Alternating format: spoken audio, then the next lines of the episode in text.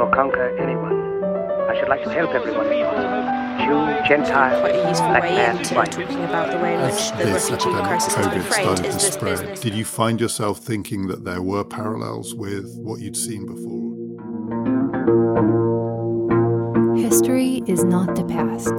A podcast series brought to you by the Munich Documentation Center for the History of National Socialism in the framework of the exhibition Tell Me About Yesterday Tomorrow.